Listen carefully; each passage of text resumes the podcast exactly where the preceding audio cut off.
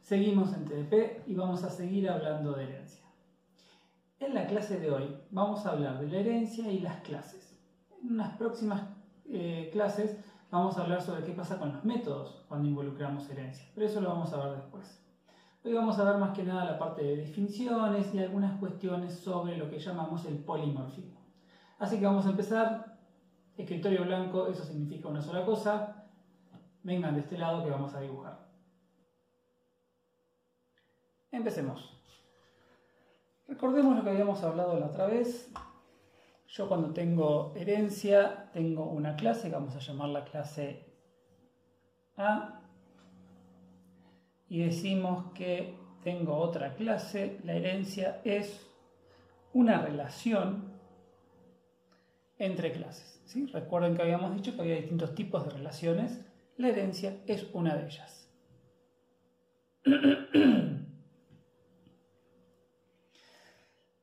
Cuando tenemos una herencia como esta, ahí empiezan a aparecer algunos términos, por ejemplo, en esta relación que tenemos acá, esta clase es la que llamamos la clase padre. También le solemos decir la superclase. O también la clase base, siempre en el marco de la jerarquía de herencia. Como este es el padre, a esta se la llama la clase hija o subclase o también clase derivada.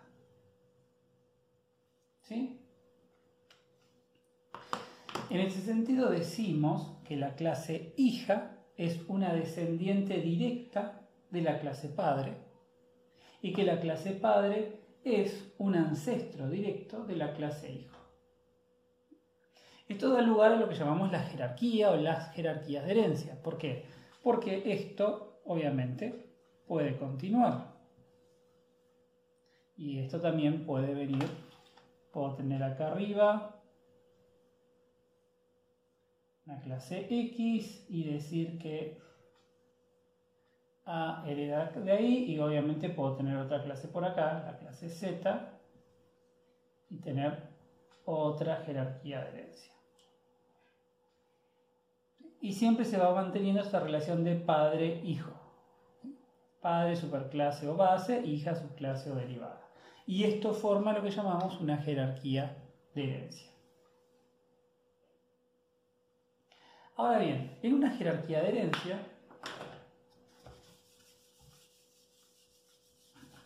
vamos a dibujar otra cosa. Supongamos que yo tengo una clase que es la clase C, y como habíamos visto recién, a partir de C yo puedo tener toda una jerarquía de herencia, no importan los nombres ahora, solamente que veamos que son muchas, esa es la idea. Y también esto puede seguir para acá arriba.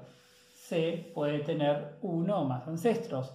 Algo que vamos a ver más adelante es el concepto de herencia múltiple, aunque no es algo que veamos en Java, está dentro de lo que es el paradigma. Entonces, C podría punto de vista de lo que plantea el paradigma, potencialmente heredar de muchas clases. De vuelta, no es lo que solemos ver, pero podría pasar eso. Bien, vamos a hacer una más por acá.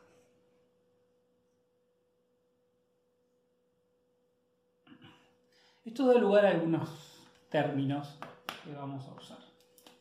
Cuando yo tengo una jerarquía de herencia y lo pienso a partir de la clase C, todo lo que está por arriba de C, es decir, todo lo que está desde acá para acá arriba, con C inclusive, lo llamamos los ancestros de C. Estos son los ancestros de C. Y a su vez, todo lo que está de C para abajo, con C inclusive, lo llamamos los descendientes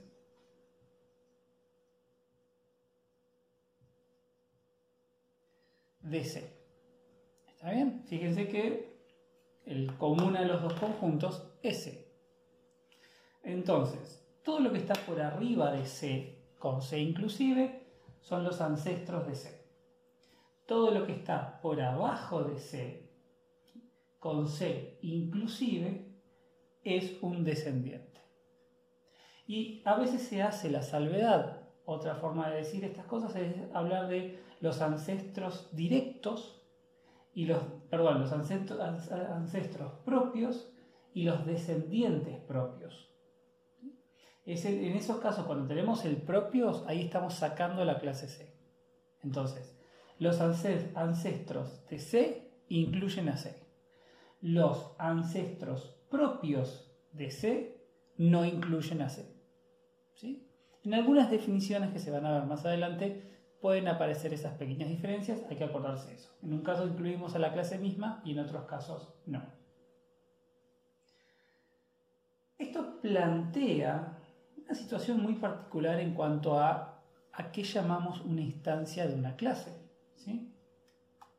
Porque desde el punto de vista de los descendientes, por lo que habíamos estado hablando, vamos a de vuelta, borramos todo esto, así lo hacemos más sencillo.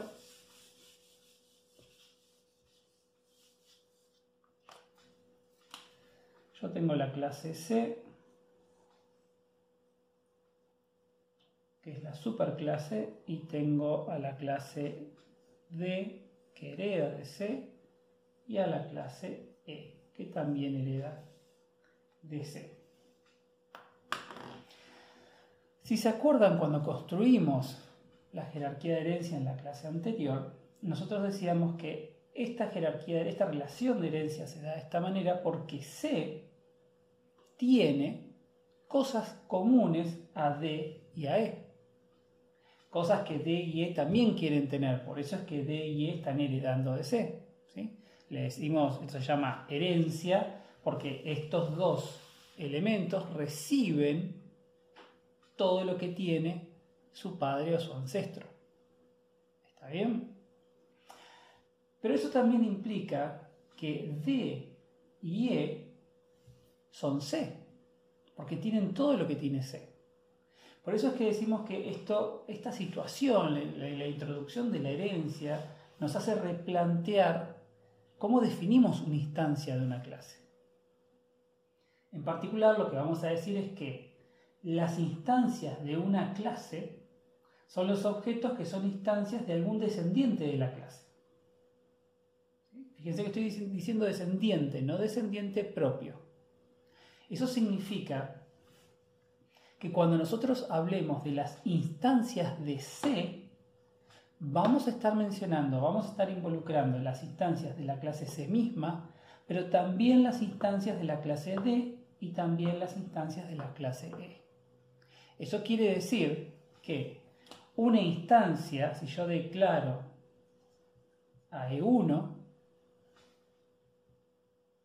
y creo una instancia de E, esta instancia también se considera una instancia de C, a partir de la relación de herencia.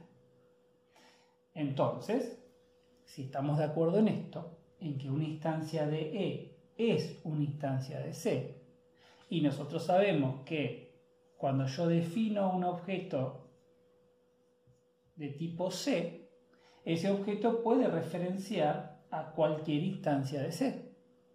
Pero ahora ampliamos esa definición. Esa definición sigue siendo válida. Lo que cambiamos es la, cómo estamos definiendo qué es una instancia. A partir de esta nueva definición, nosotros sabíamos que si declaro una variable de tipo C, esta variable puede referenciar a instancias de la clase C. Sin duda, instancias de la clase C misma son instancias de la clase C, eso es trivial. Pero ahora, si defino a C2, esto también es válido.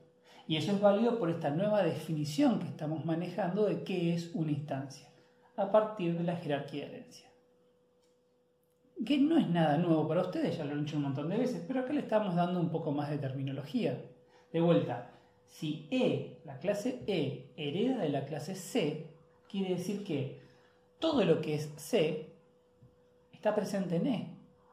E es un tipo de C. Por eso es que esto lo vamos a permitir.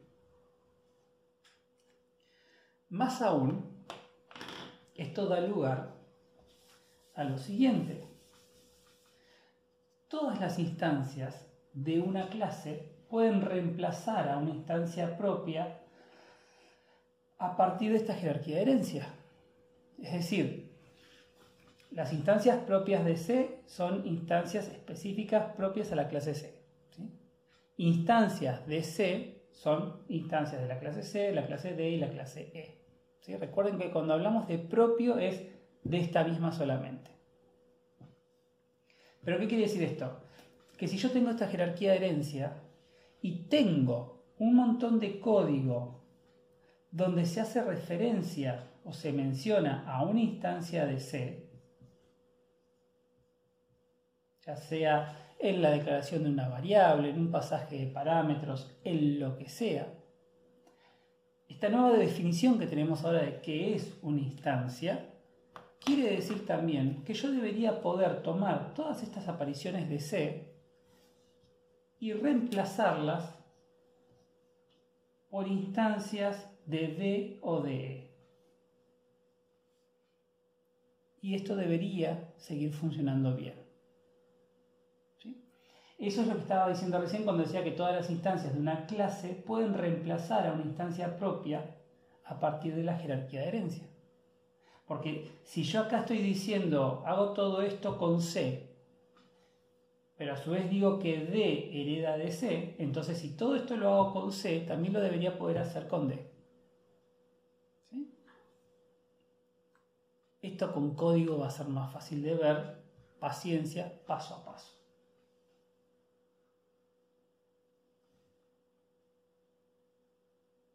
Y esta situación da lugar a otro de los mecanismos que habíamos nombrado cuando hablábamos del, paradigma orientado a objetos, que es lo que llamamos el polimorfismo.